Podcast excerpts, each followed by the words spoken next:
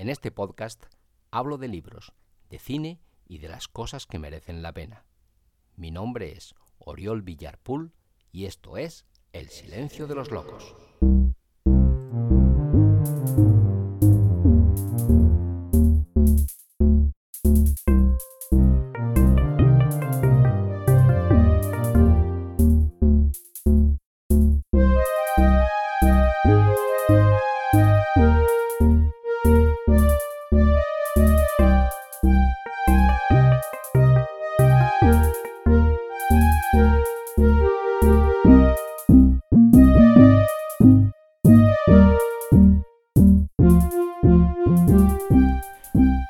Hola, hola, hola. Sed bienvenidos y bienvenidas a un nuevo episodio del Silencio de los Locos.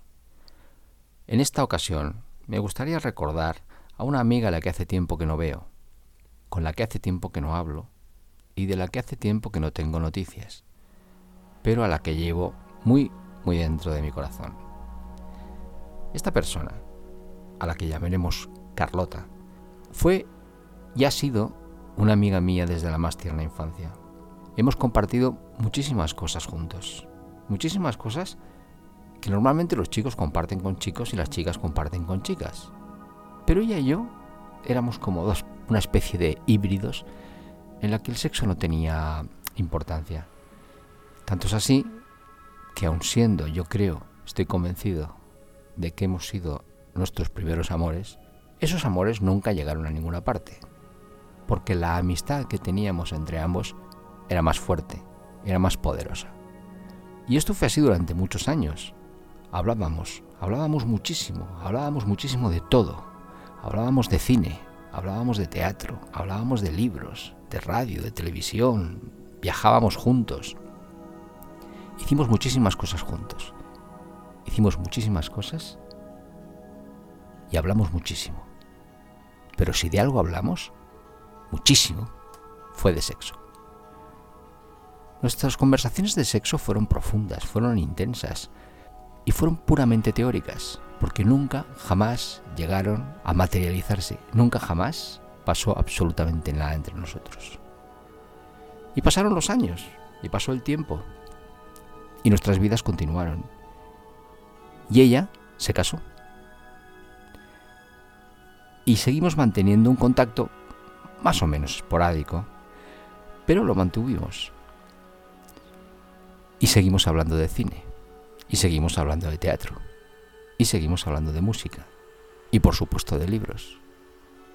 Pero curiosamente, si algo hablábamos, era de sexo. Pero no de las relaciones de ella con su marido o de sus experiencias, sino que ella me contaba aquellas conversaciones de sexo que tenía con sus amigas y a mí me resultaba fascinante. A través de Carlota podía entrar en un universo de conversaciones puramente femeninas sobre temas puramente femeninos que además jamás comentarían delante de un hombre, y yo las podía escuchar porque Carlota, si algo sabía hacer era contar las cosas, esas historias las podía escuchar casi en primera persona, como si yo estuviera sentado en aquella mesa. De todas aquellas amigas que tenía Carlota y que todas ellas se habían casado más o menos en una época similar, pues todas contaban sus experiencias sexuales con sus maridos. Había todo tipo de experiencias. Había desde las mojigatas que se tumbaban en la cama y se dejaban hacer, hasta las excéntricas que recibían a sus maridos semidesnudas en el descansillo de la escalera. Había de todo. Incluso había algunas que se negaban a tener sexo por principios. Eso quizá explicaba un poco la cara de vinagre que solían tener sus maridos, imagino. Pero de todas aquellas historias, hubo una que me impactó especialmente. No porque fuera especialmente intensa, sino porque tenía su punto divertido. Digamos que el personaje se llamaba María. María era una mujer divertida, una mujer alegre, una mujer muy activa, que se había casado con un tipo que podíamos decir que tenía un poco de mala gaita, era lo que podría llamarse un chulo. Pero ella parecía haber estado enamorada de ella. De hecho, parecía estarlo. Era un tipo guapo, un tipo alto, un tipo simpático, pero un chulo. Un chulo con pintas. Pero ella lo llevaba bien, o parecía que lo llevaba bien. Pero un día María les contó a sus amigas, en estas conversaciones sobre sexo, que su marido era absolutamente activo sexualmente. Tan activo, tan activo, que no dejaba pasar un día y no dejaba pasar una noche sin practicar el sexo. Esto a María en un principio le pareció bien. La pasión de los primeros tiempos del matrimonio estaba bien, pero habían ido pasando los años, habían ido naciendo los niños, y aquel hombre seguía insistiendo noche tras noche en practicar el sexo con María. Y María ya no tenía tantas ganas de practicar el sexo con su marido guaveras y chulo. De manera que un día se sentaron en la mesa del comedor y hablaron del asunto. María explicó a su marido, guapo y chulo, que ella no siempre estaba receptiva, que él tenía que entender que ella había días en el que no tenía ganas de follar con él. Pero él parecía no entenderlo. Él decía que era su deber de esposa y que por lo tanto tenía que acostarse con él, quisiera o no quisiera. A lo que ella dijo que no, que estaba dispuesta en todo caso a negociarlo, pero no a someterse. Unos días después de esta conversación, María habló con su suegra, y su suegra le contó que esa obsesión por el sexo de su marido, esa hiperactividad sexual, por llamarla de alguna manera, venía de familia, porque su marido, que contaba ya con 80 años, no perdonaba un martes y no perdonaba un sábado sino un casquete como Dios manda. Cosa que a María le hizo espantarse y llevarse las manos a la cabeza, porque comprendió que de no hacer algo, su marido, guapo y chulo, iba a estar obligándola a practicar el sexo con él todos los días hasta los 80 años, cosa que le pareció el horror de los horrores. Por lo tanto, al regresar a casa, volvió a invitar a su marido a sentarse con ella en la mesa del comedor. Y volvió a plantearle el asunto. Y le dijo, querido, esto no puede seguir así. Si seguimos manteniendo este ritmo en el sexo, contra mi voluntad, esto va a acabar muy mal. De manera que creo que deberíamos disminuir la frecuencia de nuestros encuentros sexuales, cosa que a él le pareció un espanto, pero ante la negativa de ella a entrar en razón y ante la advertencia de que si no llegaban a un acuerdo, no es que no hubiera sexo todos los días, sino que no iba a volver a haber sexo entre ellos nunca, él accedió.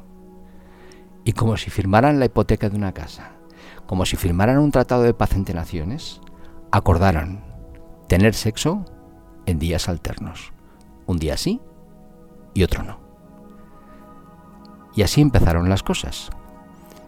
María contaba a sus amigas que no había momentos de mayor felicidad en su vida que aquellas noches en las que no tocaba.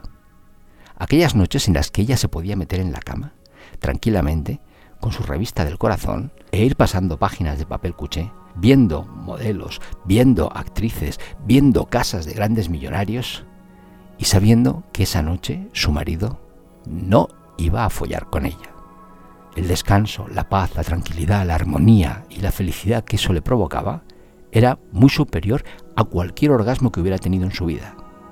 Pero si había algo que reforzaba aún más aquella felicidad, era el momento en el que ella, estando en la cama calentita con su revista y la lámpara de la mesilla de noche encendida, veía pasar por el pasillo a su marido, que iba y venía, que iba y venía que recorría el pasillo como un toro miura desesperado, sabiendo que esa noche no iba a tener corrida. Y así, ella era feliz y él se desesperaba. Al día siguiente, las tornas cambiaban y él entraba, en este caso como un auténtico miura, sabiendo que esa noche sí tocaba sexo. Pero ella decía, bueno, acabaremos rápido y todavía tengo 24 horas de tranquilidad ya hasta dentro de dos días, este tío me deja tranquila. Queridos, queridas, con esto termino el episodio de hoy. Espero que os haya gustado y nos vemos en una próxima ocasión.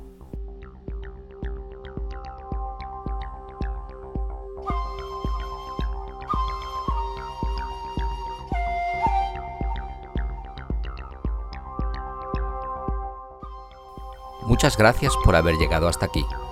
Recuerda que si te apetece saber más de mí o conocer mejor lo que escribo, puedes y debes visitar mi web www.oriolvillar.es.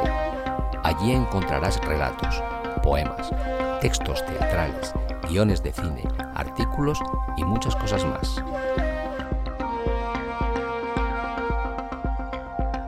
Si quieres contactar conmigo, puedes hacerlo en Facebook y en Instagram. Escribe Oriol Villar Escritor y allí te estaré esperando. Si te apetece adquirir mi libro Microdolor, escribe en Google Microdolor Amazon y lo tendrás a un solo clic de ti.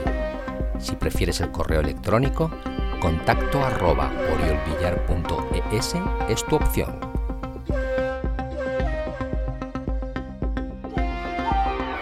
Queridos, queridas, esto ha sido todo por hoy. Espero que el episodio te haya gustado y si así ha sido, compártelo en tus redes sociales para que otros puedan disfrutarlo igual que tú has hecho. Y nunca olvides que la belleza es la otra forma de la verdad.